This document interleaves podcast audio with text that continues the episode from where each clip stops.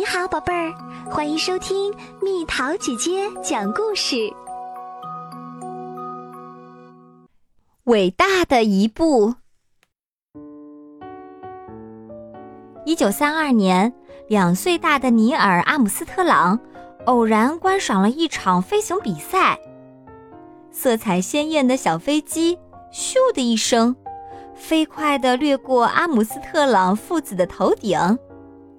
这些飞机沿着三角形的航道飞行，螺旋桨的转动声轰隆隆地划过天际，听起来好像永无休止的雷声。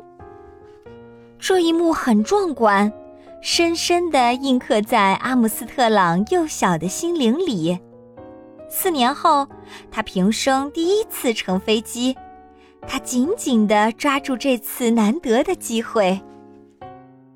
那不是一架比赛飞机，而是一架有三个引擎的客机。大家叫它“西俄号”。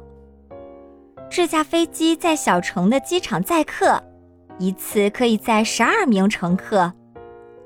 阿姆斯特朗兴致勃勃地跟着爸爸登上飞机，坐在柳条编织的座椅上，兴奋地系好安全带。引擎发出一阵巨大的噼啪声后启动了，飞机就这样驶出跑道，缓缓升空。它们离地面越来越远，人群、房屋、汽车和天地万物都变得很渺小。西俄号就像一阵风似的，在云端穿梭，自由翱翔。爸爸始终对嘈杂颠簸的飞行与倾斜的视野感到忧心忡忡，可是阿姆斯特朗一点儿也不害怕，相反的，他开心极了。阿姆斯特朗阅读飞行杂志，并学着制作五毛钱的飞机模型。他做了一个神奇的梦，在梦中，他屏住呼吸，漂浮在空中。下面的人群、房屋、汽车和天地万物都变得十分渺小。阿姆斯特朗一天天长大，对飞行的兴趣也与日俱增。他的房间里有几百架模型飞机和一沓又一沓的空中旅行杂志。为了买杂志和模型，他去教会的墓地割草，赚取零用钱。十一岁那年，阿姆斯特朗跑去面包店打工。由于他个子矮小，总会被抱进面团搅拌缸里清扫。他一次又一次地梦见自己漂浮盘旋在空中。阿姆斯特朗十三岁那年，全家搬到俄亥俄州沃帕科内塔城，住进班顿街的白色小楼。这里离他祖父的农场很近。一九三零年八月五日，他就出生在祖父家的客厅里。阿姆斯特朗生性害羞，交友谨慎，不过他的生活非常忙碌。除了上学，他加入了童子军，还在学校乐队和私人小乐团里吹低音号。他在山坡上玩动力飞机。去市场和五金商店打工，也在药店整理药架，帮忙摆放药品。在晴朗的夜晚，阿姆斯特朗会爬上邻居雅各金德的车库屋顶。金德先生做了一架望远镜，架在屋顶上，随时欢迎客人一起上去观赏月亮与星星。阿姆斯特朗总是一看再看，怎么也看不厌。阿姆斯特朗家附近有一座机场，就在老啤酒厂那条路上。他常常去那儿看飞机起降，有时还会有人付钱请他帮忙清洗飞机。可是，光是观赏和清洗飞机，对他来说还不够。他问父母：“能不能让他去学开飞机？”飞行课程一小时要九美金，他得足足工作二十五个钟头才能赚到一小时的学费。他的父母答应了。不久，他就跟奥布里纽加德老师一起学飞行。他们驾驶的是一架小飞机。阿姆斯特朗学会起飞，也学会降落。他学会攀升，也学会俯冲和转弯。他还学会了在空中飞出八字形轨迹的特技。他体会到，一个有经验的飞行员还得有一架飞机，才能发挥他真正的本领。在阿姆斯特朗十六岁生日那天，他如愿以偿地拿到了实习飞行员的驾驶执照。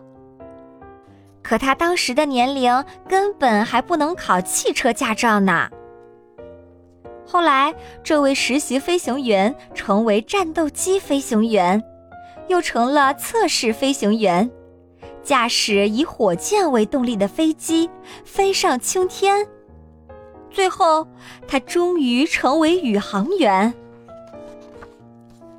宇航员是受过专业训练的飞行员。能够驾驶太空船环绕地球。当阿姆斯特朗成为宇航员时，科学家已经计划把人类送上月球，再让他们平安地返回地球。几千年以来，人们对月亮充满了无限的想象，总想登上月球一探究竟。一九六九年七月十六日。宇航员尼尔·阿姆斯特朗、巴茨·艾德林和迈克尔·柯林斯一起坐进农神五号火箭顶端的阿波罗十一号太空舱里。雄伟的农神五号足足有一座摩天大楼那么高，还拥有足够的动力，可以把三位太空人送到距地球约三十六万千米之外的月球上。上午九点三十二分，火箭的主引擎启动，火焰从农神五号的尾部喷出，接着火箭发射升空。不久，第一组引擎的燃料耗尽，掉入海里。比较小的引擎接着启动，把阿波罗十一号太空船送上绕行地球的轨道。在绕行地球两周后。最后一具火箭引擎便以时速四万零二百三十四千米的速度，将太空船推向月球。阿姆斯特朗、艾德林和柯林斯在漆黑的太空中飞行了四天，太阳的光线炙热无比，阴影下却寒冷动人。为了不让太空船的其中一面过热或者过冷，太空船会慢慢旋转，就像烤肉架上的热狗一样。太空人觉得这种旋转像是在烤肉。当他们抵达月球时，阿姆斯特朗和艾德林便进入专门设计用来与母船分离的登月小艇“老鹰号”上，准备登陆月球。柯林斯留在母船上驾驶指挥舱。阿姆斯特朗和艾德林降落到月球表面。两位太空人在电脑的引导下即将着陆的时候，阿姆斯特朗看到巨大的原石挡住去路，他立刻改用手动控制登月小艇，闪避障碍。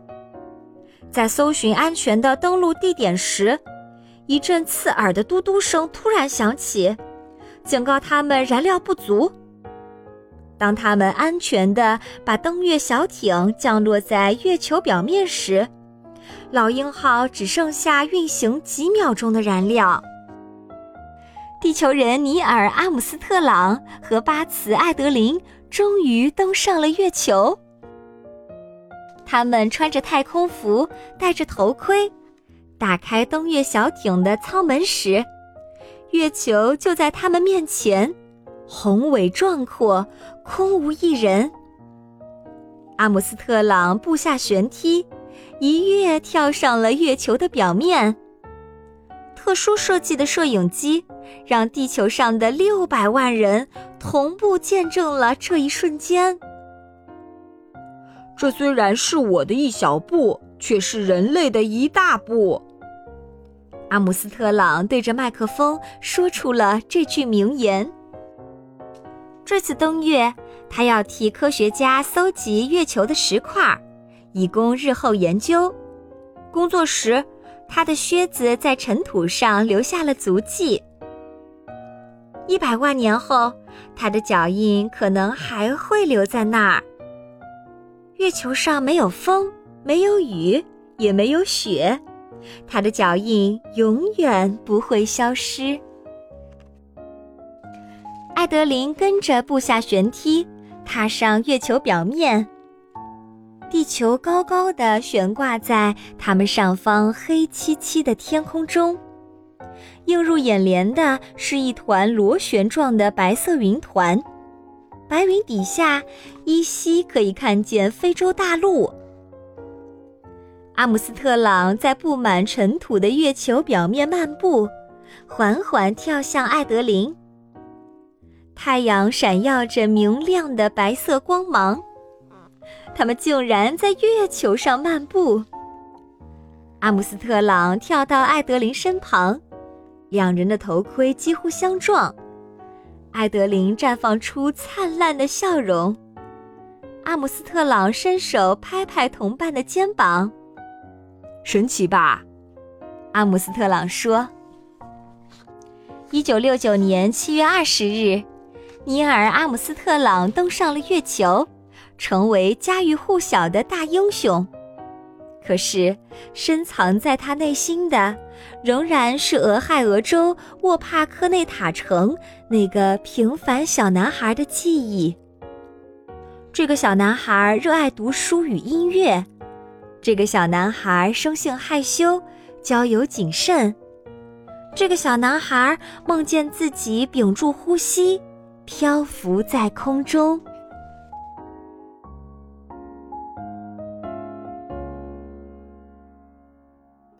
又到了今天的猜谜时间喽，准备好了吗？生来本无形，走动却有声。夏天没它热，冬天有它冷。猜猜到底是什么？好了，宝贝儿，故事讲完啦。你可以在公众号搜索“蜜桃姐姐”，或者在微信里搜索“蜜桃五八五”，找到告诉我你想听的故事哦。